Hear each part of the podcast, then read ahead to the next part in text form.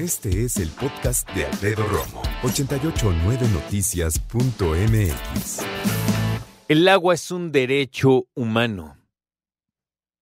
Teóricamente, toda persona en el planeta, teóricamente, toda persona en el planeta debería tener acceso al agua potable, al agua eh, entubada, para poder usarla en la cocina, bañarse, asearse y asear la casa.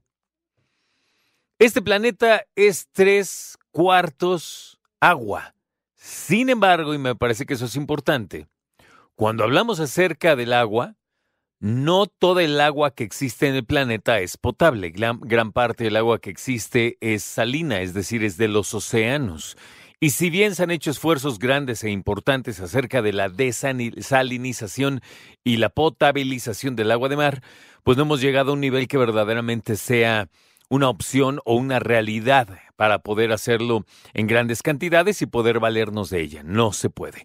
Necesitamos del agua dulce, sobre todo del subsuelo, de lagos y ahora también desde que el humano puede, desde que hace presas.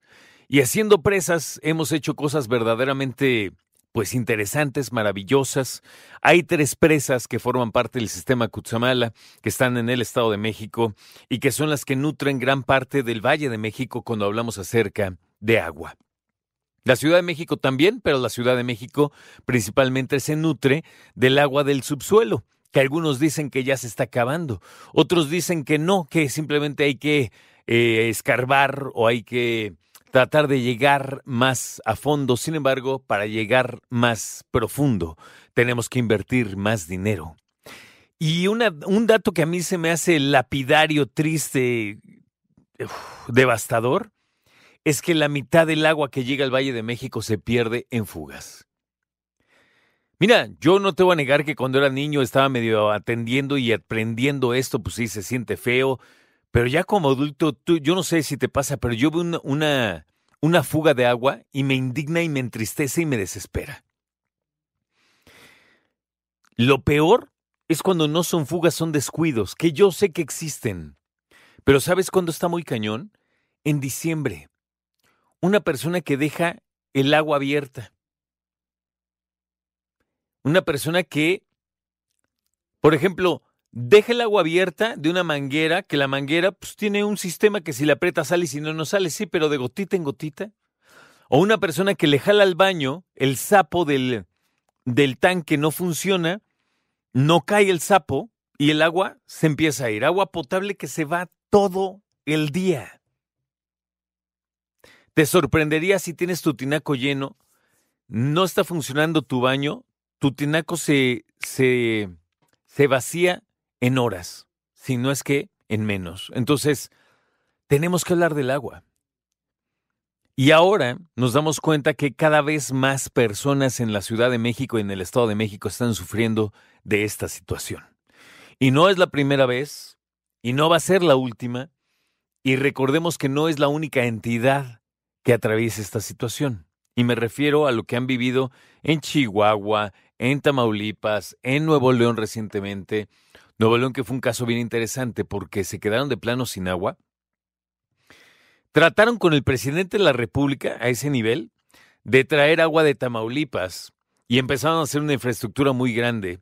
Y obviamente todo el mundo dijeron, no, pues sí, qué bueno, pero también los tamaulipecos con toda razón también dijeron, oye, o sea, sí les damos, pero también es nuestra reserva, ¿no? Y así ha pasado, ¿eh? Así ha pasado no solo entre estados, entre municipios, pero también entre países. Países que deciden tomar un territorio porque hay más agua. Entonces, no es un tema nuevo. De hecho, es un tema tan delicado que sabemos lo difícil que se puede poner. Y a mí me gustaría que me contaras cómo has andado de agua últimamente. Porque no sé si te pasa, como adulto de la casa, hombre o mujer, ¿eh? Eres papá, mamá, que alguien te hable o llegar a tu casa y que te digan no hay agua es como, oh, ¿no? Es súper mal viajante. No sé si te pase yo, es algo que me cala muy cañón. Y entonces sube al techo de qué? Pues de tu edificio, de tu casa, de de un piso, de dos pisos, de tres pisos, de lo que sea. Sube, ve qué onda si es que vives en una casa habitación, aunque sea chiquita, enorme, no importa, es ve tu tinaco, está funcionando el flotador, está llegando agua de la calle, háblale a los vecinos, tienen agua, cosas de ese tipo. Y si estás en un en una unidad o en un edificio, en un fraccionamiento, en donde tienen también incluso cisternas comunes, entonces platicar también con los vecinos. Es una situación bien complicada y yo tengo muchas conocidas y conocidos que hoy por hoy tienen que administrarse y sufrir cuando hablamos de agua. Las personas, aunque no lo creas, mira, tú estás en tu trabajo, voltea a ver a tu trabajo, o sea, ahí estás, ¿dónde estás? Ve a tus compañeros, ¿qué onda? ¿Quién crees que se bañó a jicarazos hoy? ¿Hay alguien que se haya bañado a jicarazos hoy en el trabajo? Levante la mano. Tal vez no, tal vez les da pena porque esa es otra. ¿No te ha pasado que cuando no tienes agua le cuentas a tu familia, no, se nos quedamos sin agua, y te dicen, ah, mira, pues cuando quieras, ven, bañate. Y sí, ¿no? Qué buena onda que te compartan, pero también, híjole, pues como que salirte de tu casa, ir con tu maletita, llevar como tu jabón, tu cepillo de dientes, te, te, te, entonces bañate, tu ropa sucia, salte, sobre todo las mujeres que se tienen que secar el pelo, ¿no? Que también, hombre o mujer, pues te tomas tu tiempo cuando estás en tu baño, no gastando el agua, pero te bañas rápido y sí te tomas tu tiempo con que pues te sales, te peinas, te, ¿no? Te cortas las uñas, qué sé yo. Entonces, el agua es un derecho humano ¿Es una necesidad? A estas alturas me parece que va a terminar siendo una bendición tener agua. Es nuestra responsabilidad cuidarla. Yo quiero saber, en tu caso, si tienes agua potable en tu casa, A, diariamente, B, va y viene, C, no ha llegado. ¿Alguna otra opción que se les ocurra?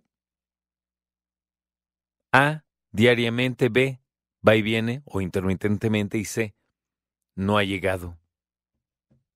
Tal vez compramos pipas, porque esa es otra, ¿eh? Tenemos porque compramos una pipa. Y eso no quiere decir que llegue, ¿ves?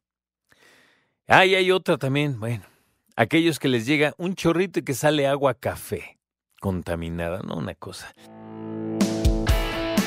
Escucha a Alfredo Romo donde quieras. Cuando quieras. El podcast de Alfredo Romo en 889noticias.mx.